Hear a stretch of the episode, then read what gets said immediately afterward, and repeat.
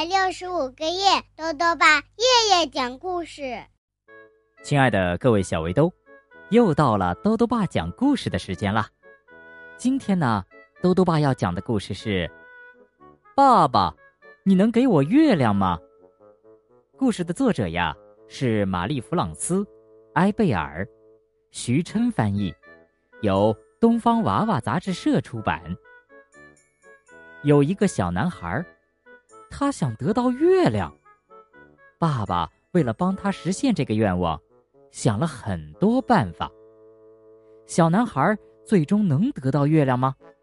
一起来听故事吧。爸爸，你能给我月亮吗？有个小男孩，名叫卡维诺，他的爸爸叫伊塔洛。他们俩都把对方看作大英雄。妈妈呢，是他们生活中的阳光。不过，那可是另外一个故事了。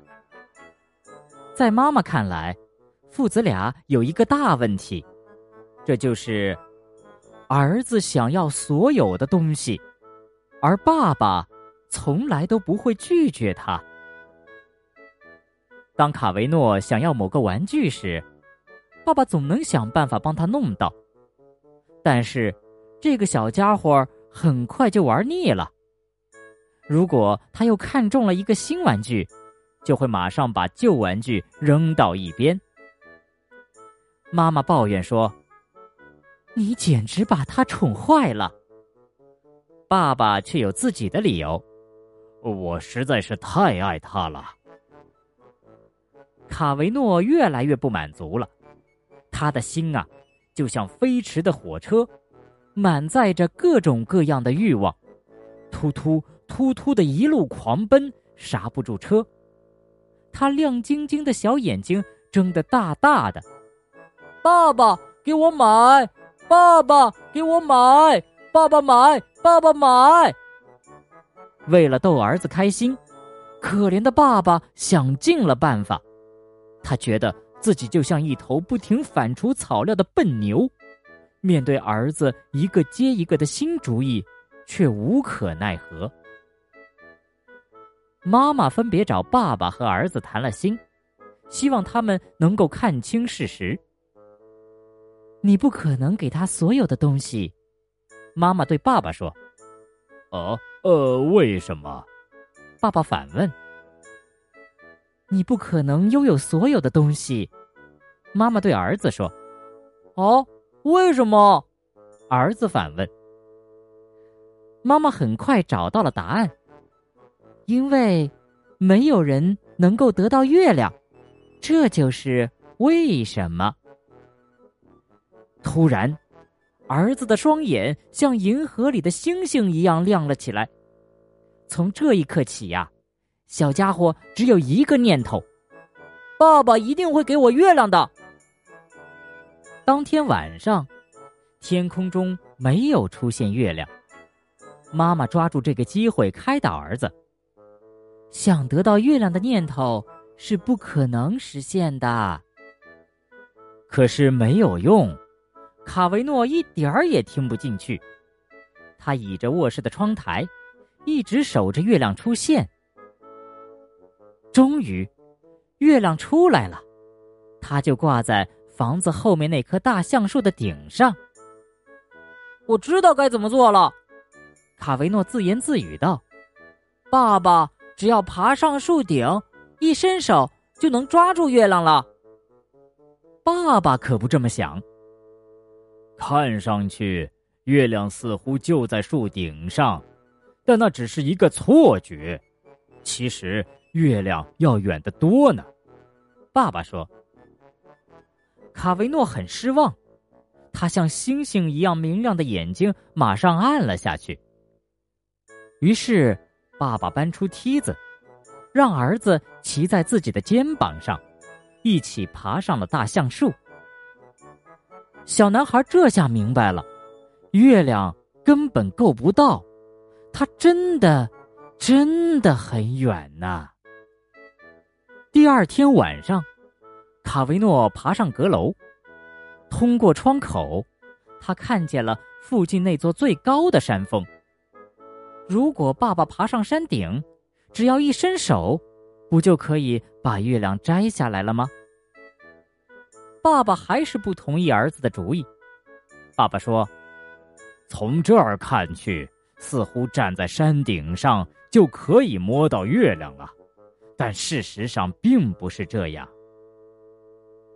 卡维诺失望的都站不稳了。于是爸爸开车带儿子来到山脚下。然后背着卡维诺向山顶爬去。月亮还是高高的挂在天上，小男孩再次被错觉戏弄了。卡维诺的心里有了一片厚厚的阴云，无论爸爸做什么，都不能帮他赶走这片云。没有什么可以让卡维诺提起丝毫兴趣了，哪怕是妈妈送的那本好看的书。上面有宇航员漫步月球的画面。一天夜晚，卡维诺怎么也睡不着。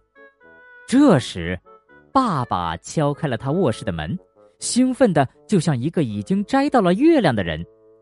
儿子，跟我来，我要给你一个大大的惊喜。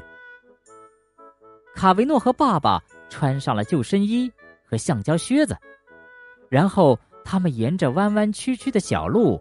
跑到了湖边，就在那儿。爸爸骄傲的指着湖中间，大声说：“卡维诺一看，一轮圆圆的大月亮正飘在水面上。就在这一刻，他知道了，爸爸爱他胜过爱这世界上的一切。爸爸，他扑进爸爸的怀里。是的，他也爱爸爸。”胜过爱这世上的一切，所以卡维诺没有告诉爸爸，自己其实知道那不过是一种假象。湖面上的月亮并不是真正的月亮，它只是月亮的倒影罢了。他们俩坐上划艇，儿子靠在爸爸的胸前，小手拉着大手滑向湖中间。周围的一切。是那么安静，湖水轻轻的拍打着划艇，还有什么声音能比这更加美妙动人呢？轻柔的水声，湖面的月亮，都将烙进卡维诺的生命中，直到永远。好了，小围兜，今天的故事讲完了。故事里的小男孩虽然知道最后得到的。并不是真正的月亮，而是月亮的倒影。但是他深深的明白了爸爸的爱。所以呀，我们虽然不能得到所有的东西，但是只要有爱我们的人，我们就是幸福的。豆豆爸还想问问小围兜，你能说一件爸爸妈妈爱你的事情吗？如果想告诉豆豆爸，就到微信里来留言吧。要记得兜兜爸的公众号哦，查询“兜兜爸讲故事”这六个字就能找到了。好了，我们明天再见。